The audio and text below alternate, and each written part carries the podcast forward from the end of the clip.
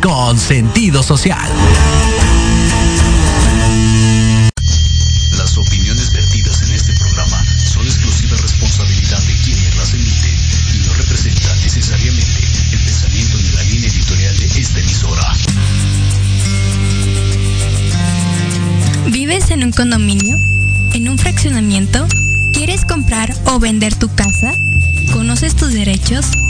Bienvenidos a Vámonos Derecho. Diálogos jurídicos y algo más. Un programa conducido por el licenciado Lucio Castillo, en el que abordaremos temas de interés para que vivas y convivas mejor. Excelente. Comenzamos.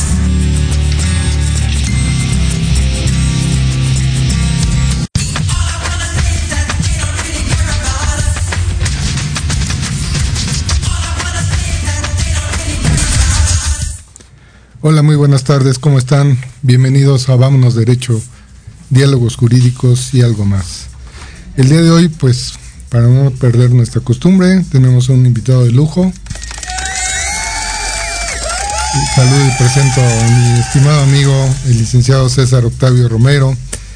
Eh, él es licenciado en Derecho y tiene una amplia experiencia en administración condominal, pues ha trabajado en Procuraduría Social del Distrito Federal, ha sido gerente jurídico del condominio World Trade Center, es eh, socio fundador y director jurídico de la red de profesionales de administración en condominio y actualmente también es socio fundador y director eh, jurídico de empresas que se dedican a, a, la cuestión de administración de inmuebles en condominio. Bienvenido, licenciado, ¿cómo estás? Muy buenas tardes, muchas gracias Lucio por la invitación, un, placer estar aquí compartiendo. Es para mí, eh, el agradecido soy yo que hayas aceptado la invitación, gracias licenciado César. Pues como, como comienza nuestro programa, eh, tratamos temas jurídicos, sin embargo, bueno, tiene un enfoque este programa de cuestiones de propiedad en condominio, de propiedad inmobiliaria en general, de cuestiones eh, de contratos, etcétera. Y bueno, eh, era importante que un experto como tú viniera y nos, nos pudiera hacer una explicación de lo que es la entrega-recepción de las áreas comunes. Eh, sabemos que el condominio finalmente no es una persona moral, sino es un consorcio de copropiedades en donde el X número de personas, de propietarios de condominios, tienen a la vez una parte pequeñita, que es la que se le llama el indiviso, y es la parte proporcional de todas esas áreas y bienes comunes de ese inmueble. Es por ello que al no poder hacer una entrega en, lo particular a cada uno de ellos, la ley prevé que la figura es el administrador. Entonces existen una serie de mecanismos que ya nos comentarás para nombrar ese administrador. De acuerdo a la ley se puede nombrar a través del quien constituye el régimen de propiedad en condominio, digamos que es su derecho, nombrarse primero y posteriormente eh, los condóminos pueden hacerlo ya sea a través de una convocatoria, en el caso de la Ciudad de México es a través, si no tienen administrador, previamente tienen que acreditar su, su convocatoria ante Procuraduría Social, pero vamos a suponer que ya tienen todo esto listo, ya tienen el administrador y bueno, tú eres el administrador, mi querido César de ese inmueble, ¿qué sería el primer punto? ¿Cuál es el primer paso que, que tienen que seguir esos condóminos para hacer una entrega de recepción? Pues eh, tú también nos comentarás, a partir del momento en que se reciben, también empiezan una serie de derechos y obligaciones. Eh, deja de tener obligaciones quien nos vendió y empiezan a adquirirlas eh, estos condóminos. ¿Es así, mi querido César? Listo. Pues me voy a permitir, Lucio, ir un poquito dos pasos atrás. Perfecto. Platicarles un, un poquito para los que no me conocen. Eh, en, este, en esta carrera tengo 20 años como abogado y 15 dedicados a la materia de propiedad en condominio. Okay. Entonces creo que alguna experiencia hemos acumulado. Claro, claro. Sin embargo, la parte eh, importante por la que me atrevo a estar aquí con ustedes es que no es simplemente que seamos abogados estudiosos del, del derecho del escritorio o de la institución pública, sino que en este ir y venir, la experiencia de, de 15 años atrás, pues hemos estado en el jurídico, en la institución pública, en la administración misma, llevando las, las, administraciones y estas son situaciones a las que nos enfrentamos en el día a día, sobre todo en, en desarrollos nuevos. Entonces, este es un tema, Lucio, que da para eh, situaciones que se pueden mezclar o confundir, incluyendo, por ejemplo, las entregas de equipamiento, cuando estamos hablando de equipamiento urbano en algunos estados de la República, o puede confundirse hacia adelante con los llamados vicios ocultos, que desafortunadamente pues pueden ser recurrentes, pero que tal vez eh, soltamos el término eh, en lo coloquial, tal vez de, manera muy ligera. El vicio oculto es una situación que se tiene que probar judicialmente y que nosotros de, entrada, en términos de la ley de propiedad en condominio, lo que hacemos es comprar una propiedad y somos consumidores y el desarrollador que nos vende es un proveedor. Entonces en este caso quisimos enfocar un poquito la, la charla, Lucio, hacia el papel que tenemos como consumidores, en este caso también como administradores, y ver cuál es la forma en la que nos interrelacionamos y cuál es nuestra forma de, convivir y llegar hasta esta entrega-recepción.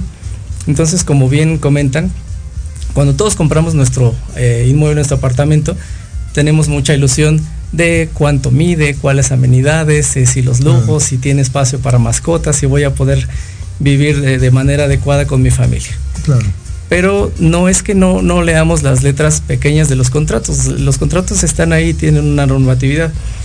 El tema es que empecemos por esto que, consideramos áreas o, bienes de uso común. Y bueno, pues la propia ley nos los define. En este caso, en la Ciudad de México, estamos sujetos a, la ley de propiedad en condominio de inmuebles para el Distrito Federal. Pero tampoco es ningún secreto para, para nuestros oyentes que tenemos eh, leyes diferentes en cada estado de la República y que cada una tiene sus particularidades. Es correcto. Si bien es cierto, eh, contamos con similitudes, hay estados que son muy parcos al respecto y hay otros que, son pero preciosos, parecido por ejemplo a la normativa de Cancún, a la normativa del estado de, Querétaro, que son muy, muy ricos en este apartado donde la ley de, la Ciudad de México es un tanto parque. Entonces, en, en este inicio, cuando nosotros compramos nuestro departamento, hablamos sí de esto que es de la puerta hacia adentro, el metraje que compramos, cuántas recámaras y de la puerta hacia afuera. Es esa parte que comentabas, Lucio, de las áreas comunes que son propiedad de todos nosotros por indiviso.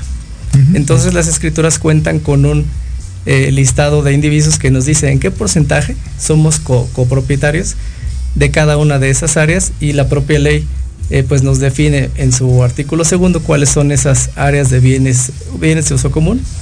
E incluso pues la, misma nos señala qué es lo que debe contener nuestra escritura del régimen y nos habla desde el destino de las, de las áreas, por ejemplo los estacionamientos que no podemos usar para, para otra cosa que no se estacionar nuestros vehículos, la ubicación de las mismas, sus componentes, las medidas y linderos que tenemos con, con los demás que eso nos permite tener una identificación no solo en la escritura, sino dentro de nuestro propio condominio.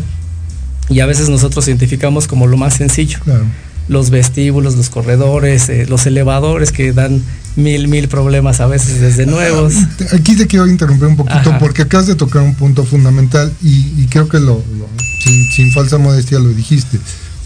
Tiene que ser un abogado, tiene que ser un, profesional que conozca de varias materias porque quien se dedica a esto no nada más eres abogado, eres administrador, eres contador, eres un poco de ingeniero civil porque tienes que conocer todo esto. Y aquí acabas de mencionar ese, eh, esa amalgama de materias. ¿Por qué? Porque incluso el destino de cada una de las unidades privativas y el destino de cada una de las áreas comunes no depende necesariamente de quien constituyó el régimen, sino de un permiso y un reglamento de construcciones y de una serie de normativas previas a ese condominio, a la construcción de ese proyecto y ese condominio. Entonces, puede ser un poquito, voy a poner el ejemplo muy, muy, muy, tal vez muy laxo, ¿no? O sea, una persona que tiene una casa habitación, pues no la puede convertir en una tienda, porque el destino, el uso ya está limitado de origen, no es que no pueda, sino simple y sencillamente está. Es correcto. Igual pasa con las áreas comunes, que ya las destinaste de estacionamiento y no las vas a enrejar y las vas a poner como una este pues una bodega, ¿no? O un uso comercial. y entonces es correcto porque nosotros desde antes de llegar a vivir al condominio, desde el que el desarrollador tiene en la mente su proyecto, esa zona donde vamos a desarrollar ya tiene un uso de suelo específico, que puede ser habitacional, comercial, mixto, que puede tener un cierto número de niveles construidos y ahí estamos entonces ya sujetos a la normatividad. Pero lo que comentas es bien, bien cierto, Lucio, porque en, esta, en este ramo del, derecho que tal vez no es como tan del gusto de todos los abogados que son más, más pues litigantes. No se, han metido mucho de este tema, ¿no? Vi que antes de comenzar, mi, mi productora me dice que vamos a un corte para que demos esto, me, me digas perfectamente bien esto y esto de los litigantes. Es algo muy interesante, ¿no? Vamos a un corte, queridos amigos. Regresamos en, en breve para seguir aquí con el licenciado César Romero para que nos dé todos esos detalles de esta multiplicidad de leyes y normas que rigen a la propiedad en condominio. Gracias.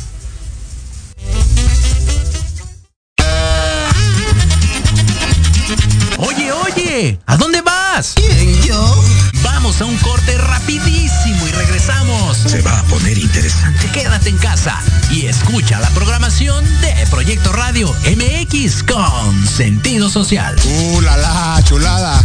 Horizonte es un universo de posibilidades para ti. Acompáñanos todos los martes de 6 a 7 de la noche en Proyecto Radio MX con sentido social para descubrir, aprender y tomar acción en cada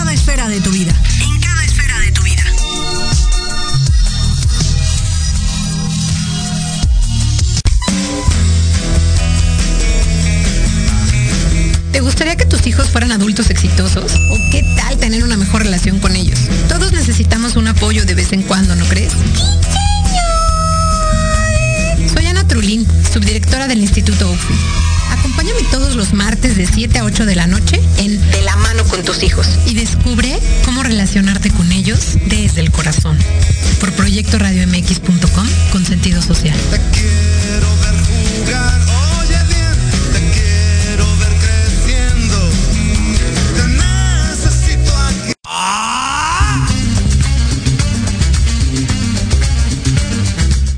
Un espacio para respirar la política de forma diferente? Voy a cuidar mi cartera. Harto de informarte todos los días con las mañaneras. Me canso ganso. ¿Ya no le crees nada a las mismas voces viejas y cansadas de siempre? Un presidente no creo que se levante pensando cómo joder a México. No le busques más.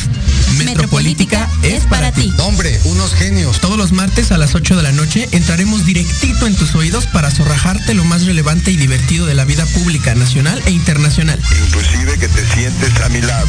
Solo aquí, en Metropolítica, el análisis que nadie pidió. No, no fue al bur, no sean así. Por, Por proyecto, proyecto Radio MX, con sentido social.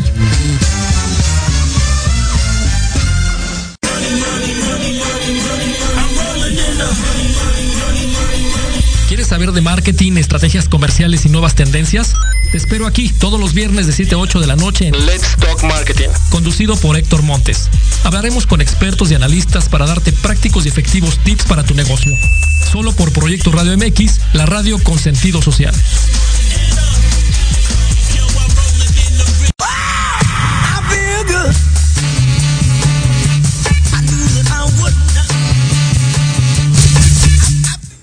Pues ya estamos aquí de regreso. Eh, muchísimas gracias a todos nuestros amigos que nos están viendo, a Fabiola Villagrán.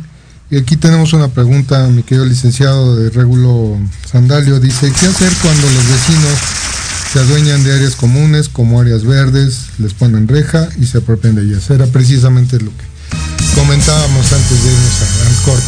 Ok, bueno, muy, muy brevemente, por supuesto existen procedimientos administrativos, principalmente en la Ciudad de México, primero para denunciar esto que es una invasión de las áreas comunes y sabemos que son comunes porque así lo establece la propia escritura y porque todos tenemos derecho de denunciarlo porque somos propietarios pro indiviso de un pedacito de cada una de esas partes. Entonces en Ciudad de México tenemos muy, muy en, breve y a pesar de la pandemia la intervención de la Procuraduría Social a través del procedimiento conciliatorio.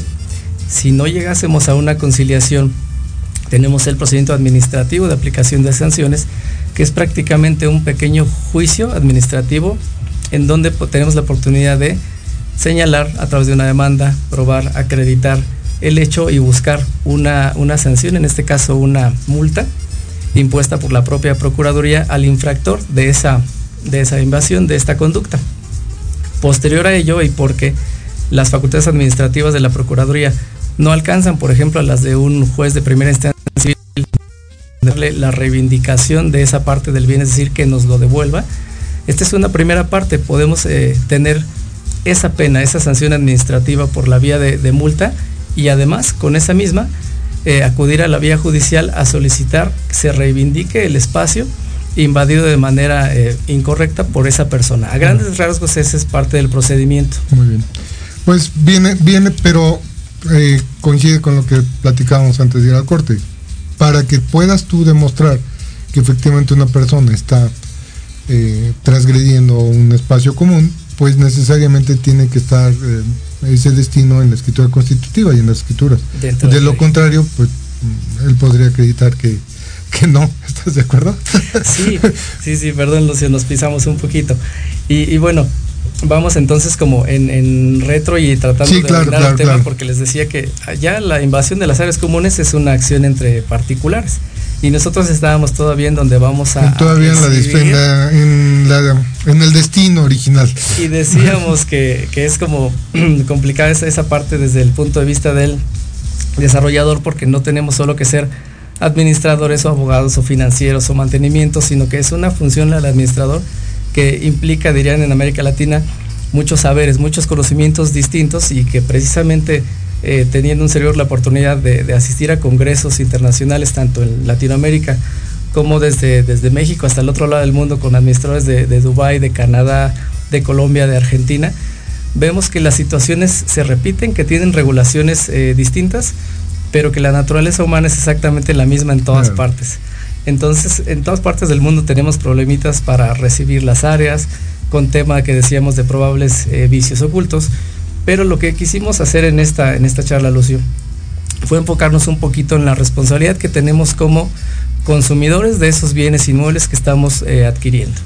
Entonces, eh, mi recomendación inicial antes de meternos a, a tema es que antes de pensar en un vicio oculto, antes de pensar en gastar en un perito, en una demanda, agotemos todas las eh, instancias administrativas, todas las garantías que tenemos eh, posibles en nuestras manos como consumidores, en este caso de, inmuebles. Y bueno, es eh, necesario señalar que desafortunadamente la ley de la materia en la Ciudad de México es omisa en señalar un procedimiento como tal o una obligación del desarrollador para entregar de manera formal esas áreas comunes. Entonces llegamos a una parte que es muy como de, costumbre, pero que sin embargo, si nosotros exploramos un poquito más en el, en el ramo, en la materia, quisiésemos buscar inclusive en el reglamento de construcción y una vez más, la normatividad es omisa porque simplemente se refiere a nuestra licencia de construcción, a qué necesitamos para una remodelación, a los tipos y desafortunadamente también en las alcaldías llega a suceder que las propias eh, alcaldías, las autoridades delegacionales, autorizan modificaciones en predios que son áreas comunes y que pueden tener un, aviso de construcción que eh, cumple con la normatividad del reglamento de construcciones, pero no así con la normatividad de la ley de propiedad en condominio. Entonces eso nos da para unos temas impresionantes, pero queremos centrar el, el tema en esta parte de como consumidores. Y aquí todos nosotros que compramos un, inmueble, eh, la ley en este caso es federal, la ley de la Profeco, nos señala en su artículo 73 que todos los, los, actos que están relacionados con inmuebles están sujetos a esta norma y aquí nos menciona desde las personas que fraccionan el predio, los que construyen, los que eh, promueven las, las ventas. Entonces nosotros, por ejemplo, cuando compramos, generalmente tenemos un área de postventa y eso es lo primerísimo que podemos hacer cuando tenemos un, tema de áreas comunes que no funcionan, que no nos han entregado, que están en proyecto. Nos acercamos al área de postventa de la desarrolladora que es nuestro proveedor y podemos saber en qué parte del proyecto está eso que a nosotros nos vendieron. Entonces es súper importante que nosotros tengamos eh, muy en cuenta lo que le podemos exigir a un desarrollador. y les insistí hace un ratito, a veces nos vamos mucho por, por esa ilusión eh, romántica de la casa en la que vamos a adquirir y que va a ser patrimonio de nuestros hijos. Sin embargo, el desarrollador en términos de esta propia ley de la materia está obligado a, señalar, por ejemplo, en los casos de, preventa, todo aquello que incluye el inmueble, las especificaciones técnicas, los materiales con los que construye, esos servicios básicos que vamos a, a tener incluyendo los planos estructurales, porque desde el inicio él ya sabe qué va a desarrollar, los arquitectónicos, las instalaciones, que pudiera ser de repente hablar un poquito en, chino para la mayoría de las personas, pero que es una obligación de, nosotros meternos a todo esto que el desarrollador está obligado a darnos, que está obligado también a registrar un contrato ante la Profeco, que en este caso le llamamos de, adhesión porque es muy parecido al de Lucifuerza, al de Telmex, al de Sagmex, en donde nos dan un, servicio en el que no tenemos participación en el clausulado, simplemente decidimos sí o no con nuestra firma y nos adherimos a esas condiciones. En el caso de los desarrolladores, si ellos registran este contrato como, como lo marca obligatoriamente la norma, entonces están también obligados a cumplir con estos requisitos que la ley de la, de la Profeco les ordena que estén sus contratos y que nos lo cumplan. Y ahí viene una parte muy, muy toral del tema. Si nosotros ya sabemos cómo viene el proyecto, qué áreas comunes tiene, cuál es el destino de las mismas y al mismo tiempo se incluye en nuestra escritura constitutiva, son elementos que podemos exigir al desarrollador, pero la pregunta importante es cuándo y el cómo. Claro, sí, porque hay momentos en a partir de cuando recibiste. Exactamente. y, platicaba con el doctor Lucio previo a la, a la charla. Que, esa es eh, una fecha de repente incierta, porque nosotros podemos tener eh, una fecha de, entrega y generalmente le llaman así, es un acta de entrega-recepción del bien inmueble en donde nos entregan la, posesión del inmueble y que es como si nos dieran las llaves del apartamento y en ese mismo momento recibimos nuestro departamento y ese pedacito de las áreas comunes, aunque no haya una formalidad, porque la norma no lo establece. Y sin embargo, ¿qué sucede cuando llegamos a la asamblea y cuando hay, por ejemplo, una fuente, un elevador, una, un área para correr que no ha sido abierta? Porque formalmente el desarrollador no la ha terminado y no nos la ha entregado. ¿Qué pasa con eso? que las fechas son muy importantes para saber a partir de cuándo empiezan nuestras garantías. Claro. Entonces puede haber entregas formales en donde todos, o por lo menos una, una comisión o con el apoyo del administrador, recibimos formalmente en cierta fecha ciertos bienes comunes de manos directas del desarrollador. Y en ese momento nos pasa la estafeta y de la responsabilidad que él tenía al principio de construirla y mantenerla cuando nos la traslada, entonces pasa a obligación de nosotros como condóminos y por supuesto al gasto común dentro de las cuotas de mantenimiento. Entonces es súper importante que nosotros sepamos desde cuándo recibimos nuestro departamento hasta en qué momento se, formaliza, aun cuando la propia ley no lo prevea, esta, esta acta entrega-recepción de los inmuebles, porque si bien es cierto, decíamos que ni ley de propiedad en condominio ni reglamento de construcciones lo tienen claro, la ley de la Profeco sí, en sentido de, ser eh, consumidores y, siendo y o tratándose de inmuebles, ¿cuáles son estos eh, derechos y obligaciones que tiene el constructor hacia nosotros? Y tiene mucho que ver con las fechas en las que dice que nos va a entregar, porque él está obligado a entregarnos no solo nuestro apartamento, sino aquello que pro indiviso corresponde al mismo en la, en la fecha de entrega y la única manera en la que pudiera no entregar es que fuera por causas de fuerza mayor que se puedan probar. De otra manera, pues nosotros estamos en, plena disposición de ejercer las propias garantías que la ley de la Profeco establece. Y en ese caso, pues tenemos una fecha de, inicio y una fecha de, término en la ejecución, en este caso de, la construcción de lo que nosotros estamos eh, comprando. Y pues decíamos que eh, en este caso el desarrollador únicamente queda exento de esta obligación de entregar cuando pueda acreditar plenamente que su falta de entrega se debe a un caso fortuito, a un caso de fuerza mayor. Entonces, creo que no sucede muy seguido. la verdad es que las construcciones se retrasan sí o sí. Pero aquí viene un problema fundamental, ¿no, mi querido licenciado? Porque digamos que es un condominio, creo que ese ejemplo lo pusimos antes de entrar a cabina, un condominio de 100 departamentos y 5 ya están vendidos y les entregan a 5 condominios. ¿Qué pasa con los 95 restantes? O sea, ellos no empiezan a disfrutar de esas áreas comunes. Sin embargo, los cinco primeros ya empezaron. Exacto. Ahora, el otro problema, los desarrolladores de vivienda, eh, desde mi punto de vista, el día que entrego el primer departamento tendría que haber terminado todo. No puedo dejarme o darme el lujo de, no terminar áreas comunes. Y la verdad es que la mayoría está al 50% habitado y todavía tienen a trabajadores con obra, con mezcla, con todo.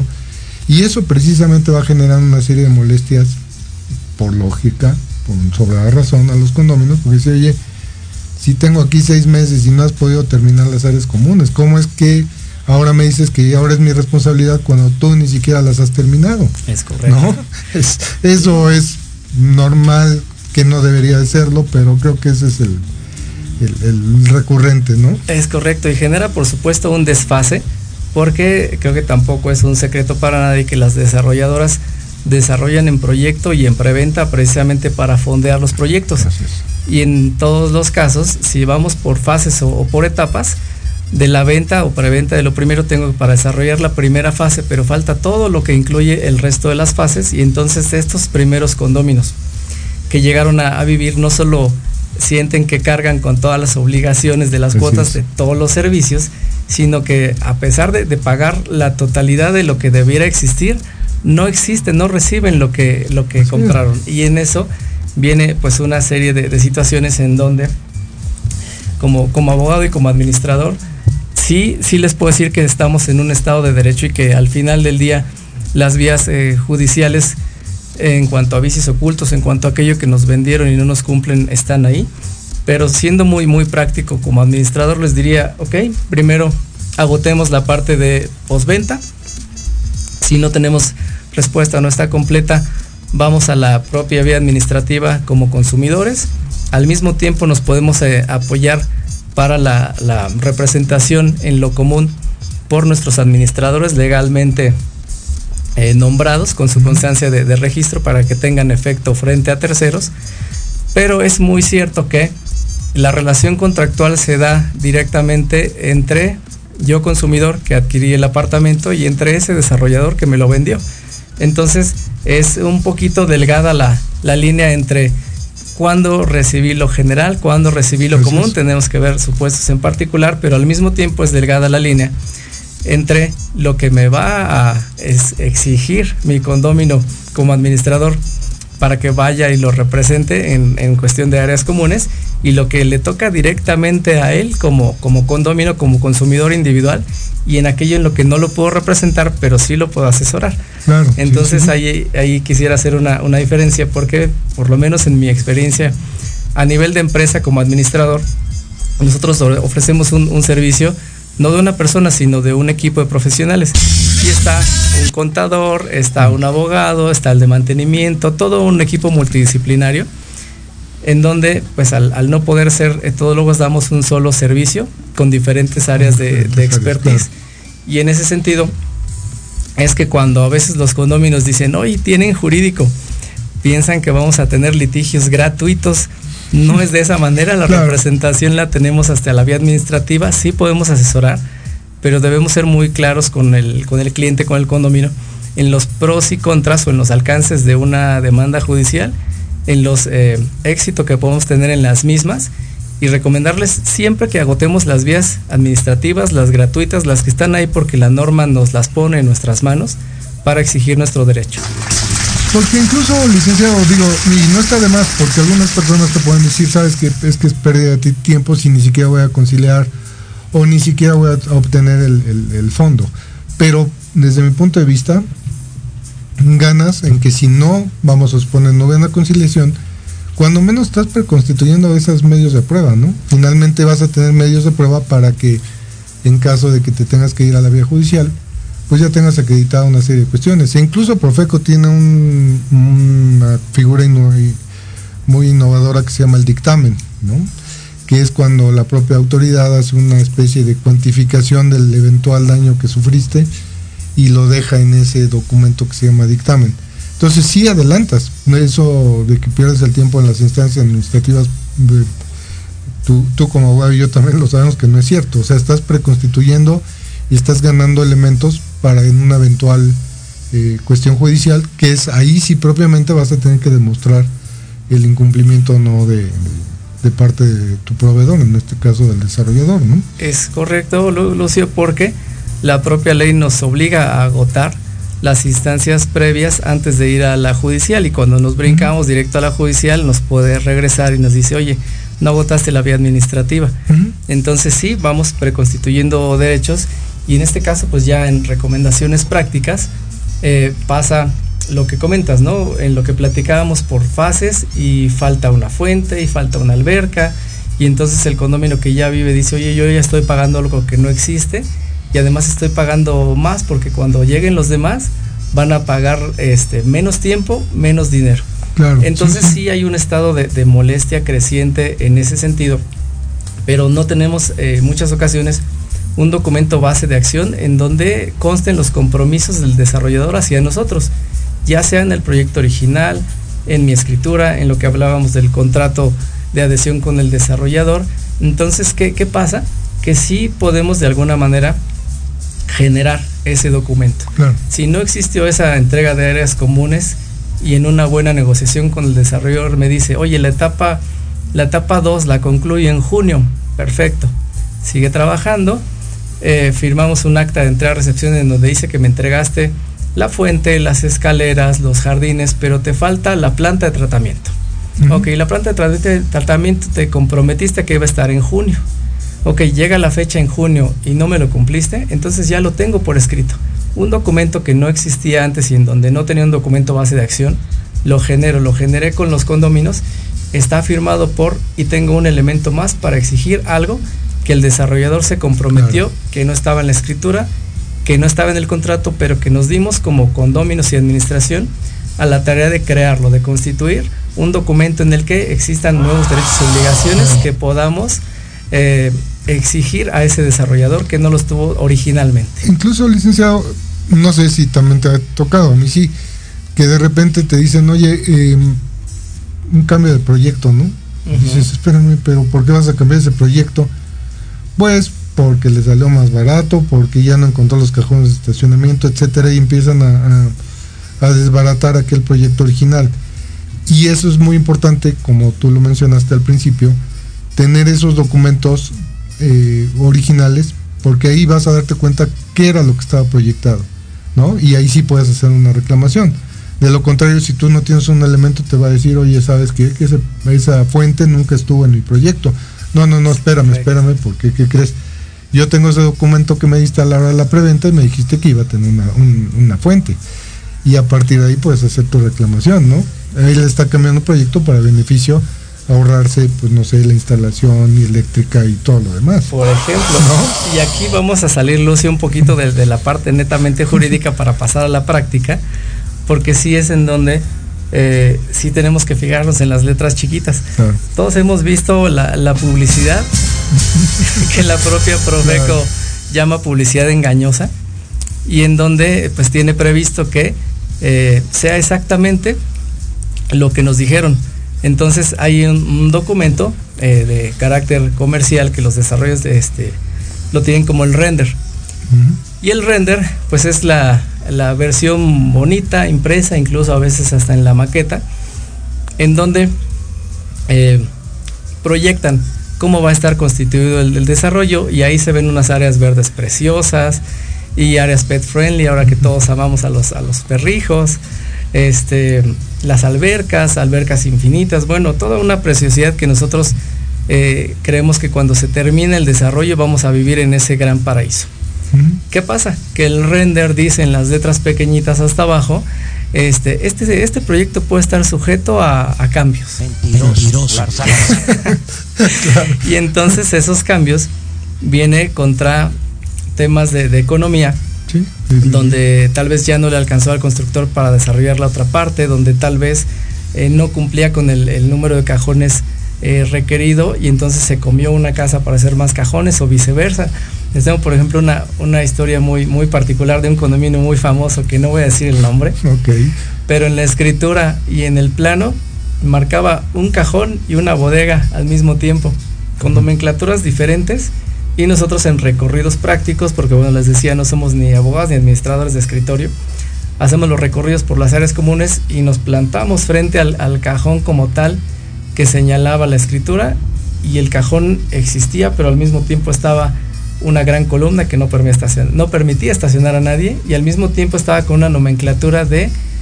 Eh, de, bodega. Entonces son hechos que contra la realidad parecería un chiste. Sí, sí, sí, sí, sí. Y a la hora de vender son todo un tema. Sí, porque aparte ya generaste un conflicto. Imagínate que la bodega y el cajón de estacionamiento sean de dos condóminos, seguramente eran de dos y en muchas escrituras. Entonces ya les generaste un problema entre ellos, ¿no? Independientemente del que te pueda generar. Claro, ahí ya tendríamos, desde mi punto de vista, ya se metía en un problema el desarrollador todavía más severo, ¿no? Sí.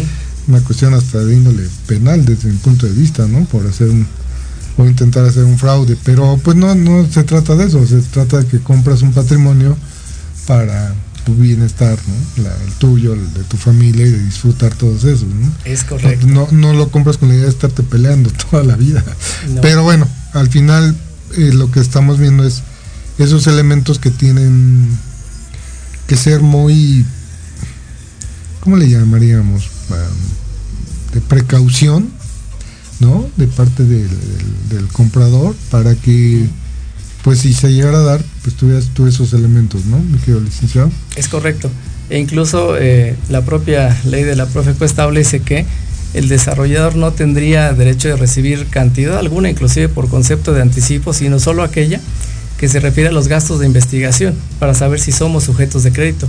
Sin embargo, ¿qué sucede en la realidad? Sale la preventa, eh, pagamos el enganche, empezamos a cubrir las mensualidades y nos mudamos hasta que el desarrollo tiene cierto grado de, avance, pero no está completo.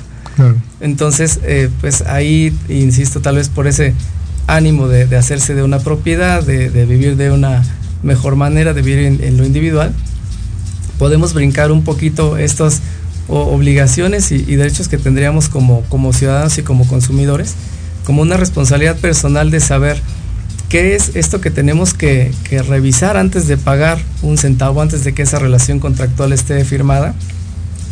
Y en ese caso probablemente en nuestra elección de, un inmueble sea muy quisquillosa, sea muy tardada, sí, pero va a ser más segura y menos dolorosa que cuando compramos con el corazón. Pero, pero, más, pero más allá, César, es que eh, yo sí entiendo al consumidor, porque al final de cuentas, vamos a suponer que, que compras inmueble y dio su enganche, hizo sus pagos y a lo mejor él rentaba y él ya tuvo que entregar su vivienda. O sea, ya no, ya no tiene manera de esperarse. O bien renovar el contrato de arrendamiento por otro año más con, con sabido gasto y dice, no, pues yo lo que quiero es irme a donde compré, ¿no? Y que cuando menos sea funcional, ¿no? Que haya luz, que haya un elevador. Imagínate que compres el piso 10 y que no funcione el elevador, pues definitivamente no es funcional para ti, ¿no? y ahora vamos a la parte de, servicios y solo es como un punto a tocar porque decimos eh, que es eh, lo que es cierto, que se presta para, temas mucho más amplios y de más, más charla, porque aquí estamos hablando ya inclusive de, equipamiento que puede ser del propio condominio o en algunos estados de la República como equipamiento urbano como tal. Y entonces viene el servicio de energía eléctrica, la conexión a la, toma de, agua y no me dejarán mentir los radioescuchas, en muchas de las ocasiones llegamos al, desarrollo y todavía pagamos una cuenta de, agua prorrateada entre todos porque no están individualizadas las tomas de agua. Entonces, eh, pues desafortunadamente también en los tiempos de, trabajo de las autoridades no, no llegan al, al mismo tiempo el acuerdo entre condóminos, bueno, perfectamente puede establecer que lo paguemos eh, prorrateado, pero lo correcto es que cada uno tengamos nuestra toma individualizada. Pues sí, claro, pues precisamente estás pagando un servicio. Mi querido César, eh, mi productora nos dice que nos vamos a otro corte.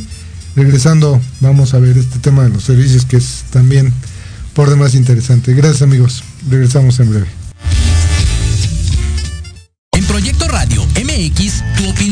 Es importante envíanos un mensaje de voz vía WhatsApp al 55 64 18 82 80 con tu nombre y lugar de donde nos escuchas. Recuerda 55 64 18 82 80.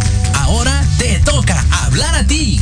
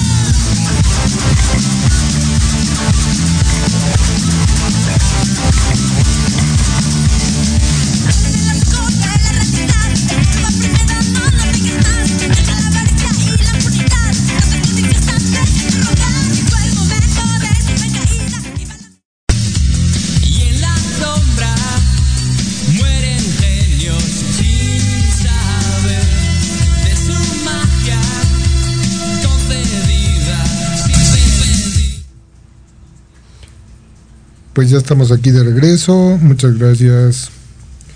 Este Regulo nos comenta que bastante interesante el tema. Eh, eh, gracias a Ela por, por, escucharnos y por vernos. Eh, licenciado César, estamos en el tema de los centros de recepción de los servicios, que bueno, también es un tema ahí de, de eventual conflicto, ¿no? Que no terminan de individualizar los, los medidores de, energía eléctrica, cuando es el gas entubado igual, ¿no? Eh, eh, para prorratearlo, pues sí es lo, de menos, pero bueno, creo que menos conflicto nos genera que cada quien pague el, verdadero consumo que tenga, ¿no? Y eso, bueno, en las comunidades sí, sí genera eh, bastantes conflictos y tú te la sabes, ¿no? Oye, yo porque pago igual de gas que el que sigue, pues yo no me baño, ¿no? Este, y aquel se baña cinco veces al día, tiene tres, y, bueno, empiezan ahí otra serie de conflictos adicionales a, la convivencia normal. Es correcto, y hemos vivido muchos a través de, los años, y a pesar de que este es bueno completamente un, programa de, corte jurídico y me encanta el título Vámonos Derecho. Este, pues vámonos derecho, pero también con la parte realista del, del tema, porque si bien es cierto hay una normatividad que me dice cuáles son las especificaciones, por ejemplo, de una toma de agua, de los materiales, de, las dimensiones que debe tener para cierto número de, de condóminos. Mismo caso con el de CFE, las acometidas, los tipos, los trámites, llevan una normatividad completamente específica. Sí, tal vez a nosotros como eh, administradores, como abogados, nos toca resolver esa problemática de la mano de los comités de vigilancia, de la mano de las asambleas, pero también es cierto que en ocasiones se convierte hasta en un tema de, seguridad, de salubridad. E igual jamás vamos a quemar a nadie, pero los, ejemplos son, son vastos a través de estos años de experiencia y en algún otro este, desarrollo, inclusive de una cadena de, renombre en esta ciudad. En la parte de eh, entubar propiamente el, condominio y eh, individualizar las, las, áreas comunes, estaba presentando un problema este, estomacal en las personas que consumían el, agua, hasta en, los menores. Digo, parte de, las eh, precauciones pues siempre es tomar agua purificada o hervirla, pero generalmente tenemos la confianza en, la Ciudad de México de tratar de abrir el agua de nuestro grifo y consumirla. Y eso en, ese ejemplo en particular estaba generando un problema de, salud y eh, pues la, la, premisa o la idea de los condominios en aquella situación era que si tal vez habían estado utilizando no instalaciones nuevas, sino oxidadas, sino materiales que estuviesen generando enfermedades.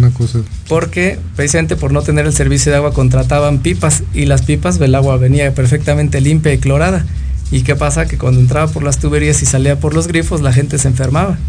Entonces, ya no es solo un tema de individualización, es un tema de, salud, es un tema de seguridad y que por eso la responsabilidad de los administradores es muy importante de hecho, eh, podemos parafrasear a estudiosos del, derecho en, Colombia, la doctora Carolina Ruiz, que tiene un concepto desarrollado de gerente de comunidades en un libro independiente y en donde eh, se desarrolla la, teoría de Michael Foucault en relación al micropoder, a ese micropoder que ejercen los administradores para bien o para mal en los condominios y que se vuelve como un pequeño gobierno dentro de dentro del régimen y que al mismo tiempo, pues dentro de esos derechos y obligaciones puede tener una convivencia sana o no, pero siempre desde el, desde el punto de vista de, derecho. Y no es porque seamos abogados, pero sí hay profesionales dedicados a esta materia, tanto en lo personal como a nivel de, de empresa, muy buenos, muy, muy dedicados.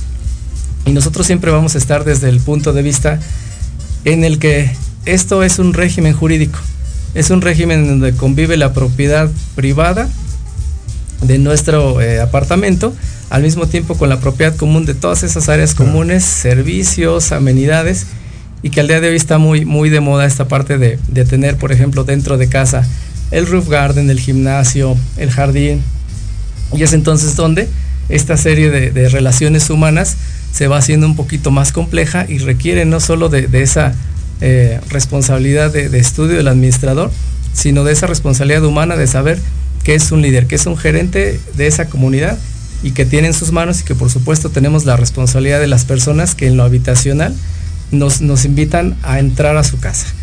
hay eh, habitacional que es el, grueso tal vez de lo que tenemos en mente cuando hablamos de condominio, pero no podemos dejar de lado el condominio de carácter comercial, el industrial.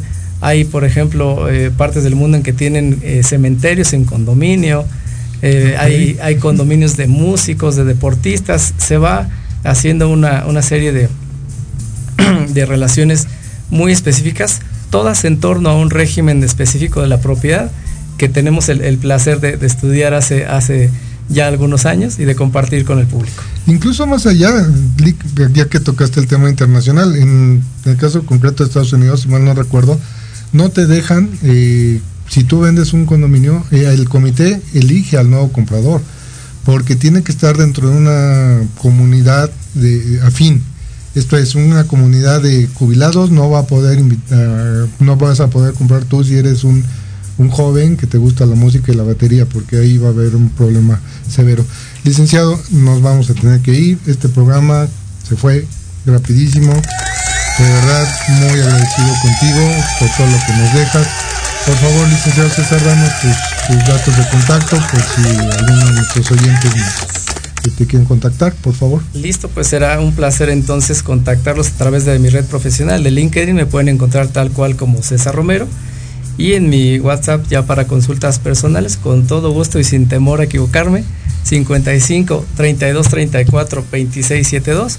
Podemos consultar citas, consultas, cualquier clase de, necesidad o apoyo que puedan tener de parte de un servidor fuera de la cabina, también estamos a sus órdenes. Muchas gracias, licenciado. Y si no, ya saben, nos escriben aquí a cabina o en Condo Match Point todas sus dudas y se las canalizamos a mi licenciado. Muchas gracias queridos amigos y amigas por habernos escuchado el día de hoy y nos vemos el próximo martes con otro programa muy interesante. Que tengan buena tarde. Gracias.